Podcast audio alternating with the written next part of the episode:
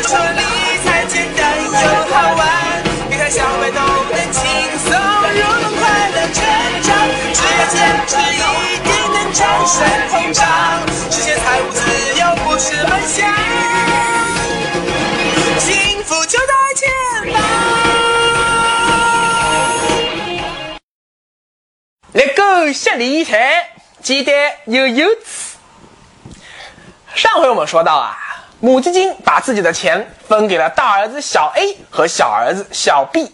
小 A 把钱借给小 B 去投资，这么一来啊，对双方都有好处。哎，这是为什么呢？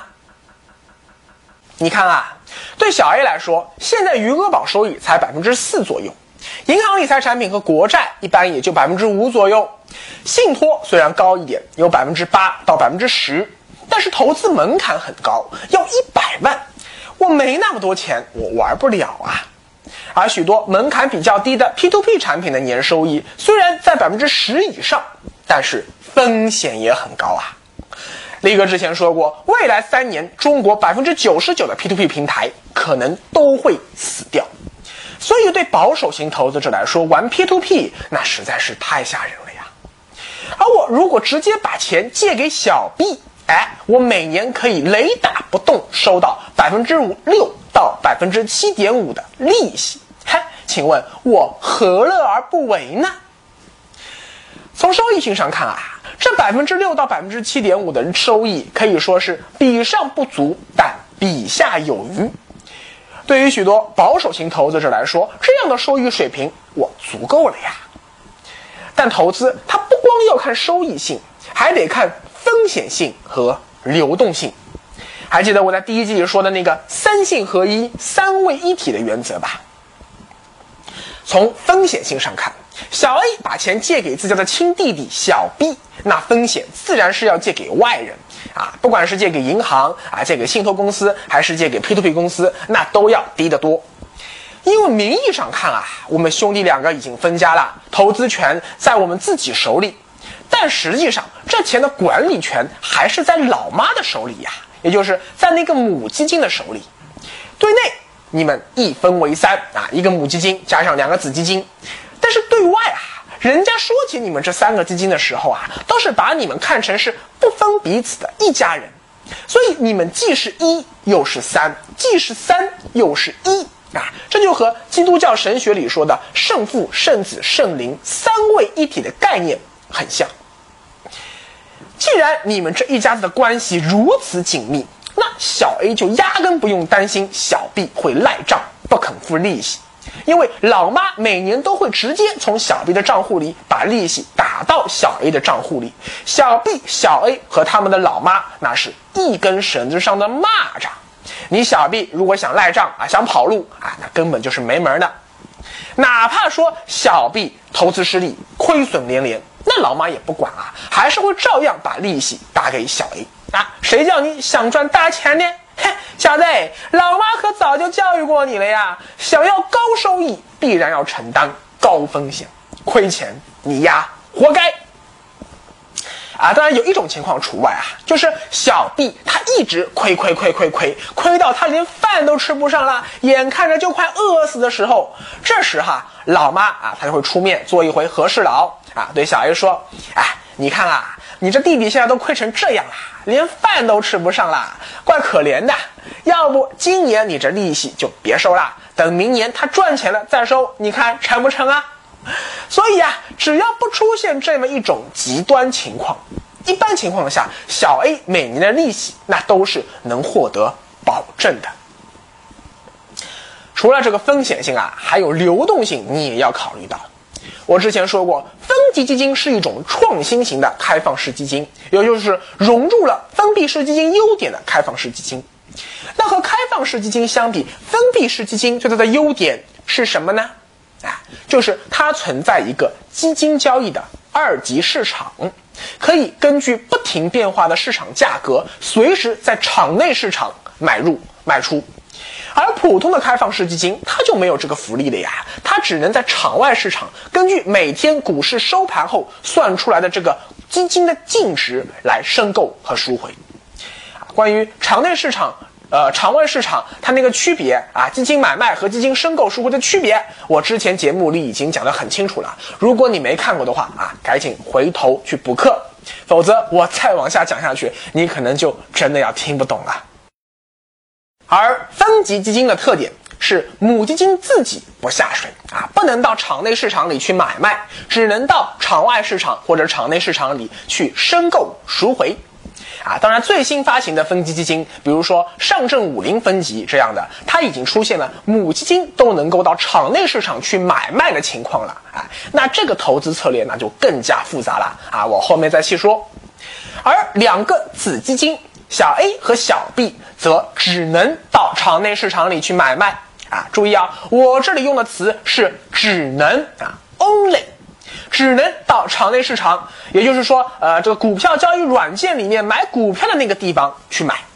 你在场外市场，也就是银行、天天基金网、熟米基金网这些个地方，你输入小 A 和小 B 的基金代码，哎，你的确能够查到说，的确有这么个基金，但你就是怎么也买不了啊！你一定要搞清楚到底怎么去买这个小 A、小 B。而你买小 A 和小 B 的手续费同样也很低。你既不需要像买开放式基金那样缴纳申购费、赎回费，也不需要像买股票那样缴纳印花税，而只需要缴纳万分之二到万分之三左右的券商佣金就行了。你看，便宜吧？那既然买这个分级 A 和分级 B 就像买股票一样方便，那它的流动性自然就变得非常非常高。只要二级市场中不出现跌停的情况，你随时都能卖得掉。而如此高的流动性，那也是那些个期限固定的啊，像银行理财产品、债券、信托产品、P2P 产品，他们都望尘莫及的。总结一下，为什么小 A 觉得这是一笔好买卖？因为我不但能够获得比银行理财产品高出百分之一到百分之三的收益率，而且这个收益率是安全有保障的。更重要的是啊，这个产品我是随时可以卖掉的，这钱不会被锁在里面动弹不得。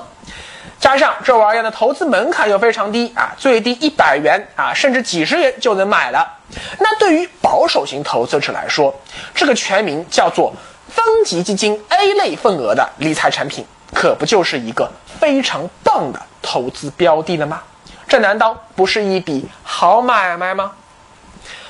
好，我们再来看小 B 这边，为什么对小 B 来说，这同样也是一笔好买卖呢？因为小 B 做的这件事啊，其实早就有人在做了呀，啊，只不过叫法不同而已。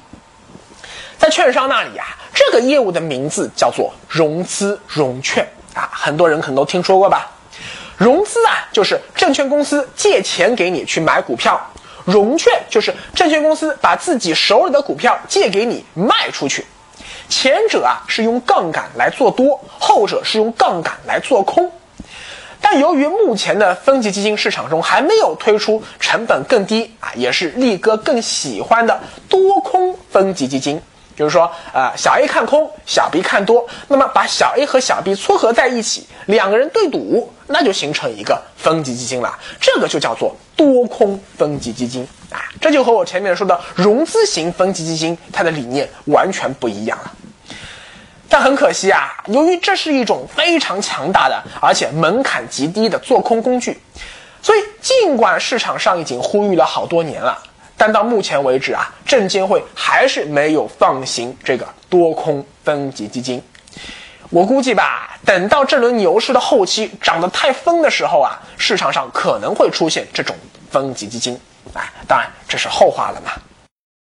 力哥说理财简单又好玩，跟着力哥走，理财不用愁。话说回来。由于目前的分级基金还是只能单向做多，所以实际上就和向券商融资的概念差不多。但比起向券商融资，力哥更喜欢买分级 B 啊？为什么呢？因为从投资门槛上说啊，分级基金的门槛才一百元，而融资的门槛过去要五十万元，现在也还要十万元，屌丝们伤不起啊。而从融资成本上看，像券商融资的年利率一般在百分之八到百分之十之间，而小 B 问自家亲哥哥小 A 融资成本只有百分之六到百分之七点五，那这融资成本可不又省下来了吗？而从融资的风险上看，那差别可就更大了呀。你像券商融资，你是有可能会爆仓的哦。啥叫爆仓呢？就是说啊。假如你有十万元本金啊，你向券商又借了二十万元来炒股，那你的本金就有三十万了。但券商这二十万是绝对绝对不能亏损的，所以如果你买入股票后第二天这股票就开始跌了，你的本金从三十万元一路跌跌跌跌跌跌到啊可能只有二十二万元左右的时候。其实这时啊，从跌幅的绝对值上看，你只不过跌了百分之二十几啊。对于激进型投资者来说，这点跌幅不算什么呀。立个过去熊市里跌百分之二十几的事情，不要太多。但如果这时你是拿自己的钱炒股票，那亏就亏了嘛，我大不了忍住，等它涨回来再说。但如果这时你是借了证券公司的钱去炒股票，嗨，那不好意思啦，这会儿证券公司就会露出它。狰狞的面目了，哎，小子，你手里的股票再这样跌下去，我借给你的钱和利息可就不保了呀！你眼下只有两条路可以走，要不你再拿出十万块钱来补充保证金啊，那我还能接着陪你玩下去。但如果你拿不出钱来了，那你手里这点股票，我就要把它强行的通通卖掉，这叫做强行平仓，你一个子儿都拿不到。换句话说啊，就是说你之前投入进去的十万元本金，到这时将瞬间灰飞烟灭，一夜回到解放前，这就叫做爆仓。而且你要记住啊，你融资的杠杆倍数越高，你爆仓的可能性就越大。但是你买分级比啊，就不存在爆仓的风险。就算这个基金从一块钱的发行价跌跌跌跌跌到只有一毛钱好了，你也不会爆仓。另外啊，还有一个风险，但那是只有券商融资有而买分级比没有的，那就是选股风险。许多股民啊都有这种感觉，就是明明现在是大牛市，眼瞅着指数一天一天往上飙，可自己手里的股票，他娘的就是死活不肯涨哎！这叫做只赚指数不赚钱，空欢喜一场啊！李哥之前多次说过，每次牛市都是这样，因为历次牛市的统计数据它都显示，在大牛市中，超过百分之七十的股票是跑不过指数涨幅的。也就是说，除非你选股的眼力非常好，否则你买个股赚到的钱，很有可能还不如直接去买指数基金赚到的钱来得多，啊，至少从概率上就是这么说的吧。这就是力哥反复推荐理财小白买指数基金而不要去买股票的原因所在，因为你没有那么好的选股眼光。而从券商那里融到的钱，他只能买指定的一些股票以及少数几个 ETF 基金，但眼下几乎所有的分级基金都是指数基金，所以这样看来啊，买分级币的风险不是又要比向券商融资买股票的风险更小了吗？虽然券商的融资业务风险也不低啊，但毕竟它还是正规的嘛。而社会上的许多股票配资公司，尤其是现在许多 P to P 公司都在做的这个股票配资业务，那这个风险可就更高了呀。一是因为啊，这些股票配资业务的融资杠杆高的吓人啊，五倍、十倍，甚至二十倍杠杆，他都敢放出来，因为。对这些做配资业务的公司来说啊，他自己是没有风险的，他们就是希望你要的杠杆越高越好，因为杠杆越高，你就越容易爆仓啊，你一爆仓，他就可以名正言顺提前把他的本金和利息都收回来，而你则会输得倾家荡产。另外啊，这类股票配资业务的利率也要比券商融资的更高，所以我一般是不推荐大家玩股票配资的。当然，还有一种和分级基金很像的产品，叫结构化阳光私募基金。这类私募基金啊，也是一分为二的，一部分叫做优先级产品，和小 A 一样，相当于你买了一个风险很低的固定收益债券；一部分叫做劣后级产品，和小 B 一样，相当于借钱炒股。在这轮牛市中啊，许多劣后级产品的收益都已经达到了百分之三百啊，百分之四百啊，甚至更高。但很可惜啊，这类私募基金的投资门槛一般都在一百万元以上啊，和我们屌丝也木有什么关系啊。所以力哥环顾四周，发现说还是分级基金最适合我们普通老百姓。我左看右看，上看下看，还是分级基金它最可爱，嘿，最可爱，啦啦啦啦啦啦啦啦啦啦啦。哎，那你可能会问了呀，这分级基金到底我要怎么玩呢？哎，我们下回再说。我左看右看，上看下看，原来每个女孩都不简单。我想了又想，我猜了又猜，女孩们的心事还真奇怪，爱真奇怪，来来来来来来来来来来来来来来来哦嘿哦。力哥说理财视频版与音频版同步更新中，欢迎在微信公众号搜索“力哥说理财”，关注力哥说理财官方微信，即可第一时间收到最新节目，还可以直接和力哥探讨各种理财话题哦。